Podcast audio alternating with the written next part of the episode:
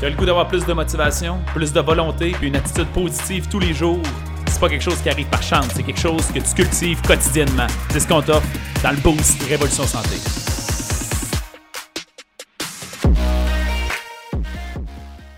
Salut à vous, chers amis. Bon matin. J'espère que vous allez bien encore une fois et vous avez fait le choix d'attaquer la journée dans un bon état d'esprit aujourd'hui. Même si des fois on a des journées plus difficiles, c'est ce qu'on devrait essayer de faire. Euh, je vais vous parler de relations, euh, de couple aujourd'hui. Je réalisais que euh, un indicateur significatif, puis je vais juste vous remettre en question, puis prenez les fleurs, ceux que je vous lance des fleurs, les autres qui semblent potentiellement avoir quelque chose à améliorer, tant mieux. J'observais dernièrement les gens qui réussissent à avoir des couples qui fonctionnent à long terme. Du 10 ans et plus, mettons. Je réalise qu'en en, général, ils ont tous, en général, une habileté significative en communication, une bonne intelligence émotionnelle, et puis euh, vraiment des bonnes habiletés de communication, dans le fond. Ça se retrouve être un peu ça. Et j'aime ce genre de corrélation-là pour essayer de comprendre, hey, il y a quelque chose là-dedans. Fait que si, mettons, en ce moment, vous êtes en relation depuis longtemps avec quelqu'un, observez ça deux secondes. Et si vous avez l'impression que votre relation de couple va bien, mais les relations avec les autres vont mal, par exemple, faites des comparaisons entre ces deux types de relations-là. Comment vous les gérez de façon différente?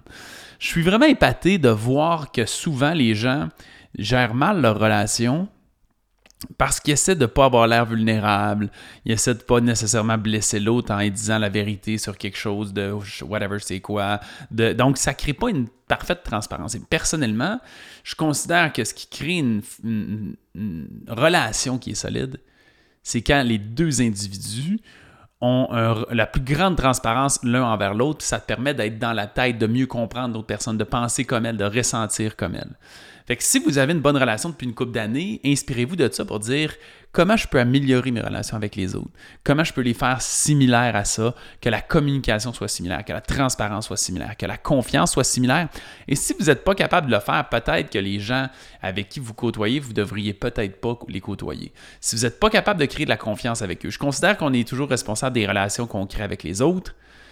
Euh, puis qu'on doit les inspirer puis les aider à s'élever en tant qu'individu, tu sais, pour, euh, pour faire en sorte qu'on réussisse à avoir une bonne relation, qu'ils réussissent à nous faire confiance, à nous parler avec transparence.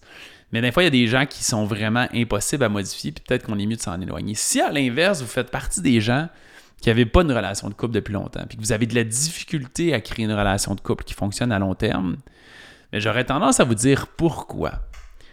Et si vous pensez que c'est la faute des gens avec qui vous êtes, ben je vous dirais, essayez de vous responsabiliser de ce qui vous arrive.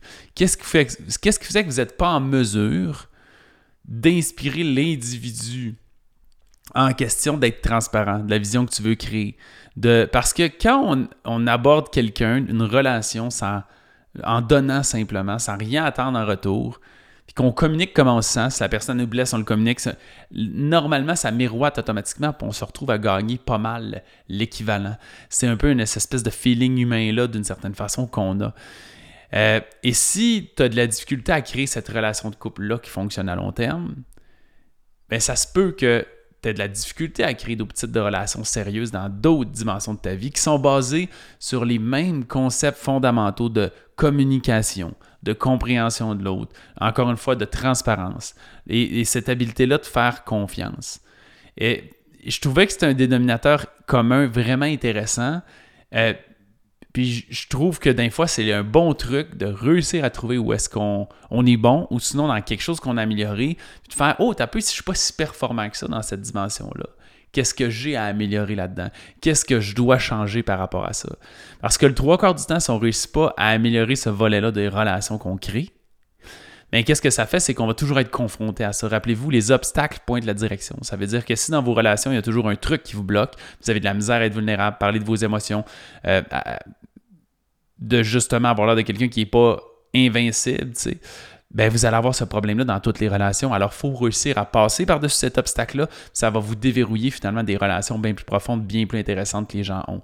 Fait bref, réfléchissez à ça. C'est vraiment intéressant que si vous avez des performances en, couple en ce moment, vous êtes déjà bon à gérer des relations. Peut-être que vous l'utilisez mal à l'ailleurs. Peut-être que vous utilisez bien vos relations ailleurs qu'en couple, puis vous avez de la difficulté en couple. Comment ça se fait? Vous êtes capable aussi de modifier ça. J'espère que ça vous parle, ça vous inspire. On se reparle au prochain boost. Salut les amis. Merci beaucoup d'avoir écouté l'épisode. Si tu as apprécié le contenu, va nous mettre un 5 étoiles. C'est la meilleure façon de nous remercier. Notre mission, c'est d'aider le plus de gens possible avec leur santé. Donc, si ça te parlait à toi, ça peut aider quelqu'un d'autre. Partage ça sur Facebook ou à un ami pour embarquer dans notre mission. Si tu veux en avoir plus, abonne-toi à notre page Facebook Révolution Santé. On a aussi une communauté dans laquelle on a du contenu tous les jours et des invités spéciaux. C'est un groupe Facebook qui s'appelle Protocole Révolution Santé. Va faire ta demande d'adhésion maintenant.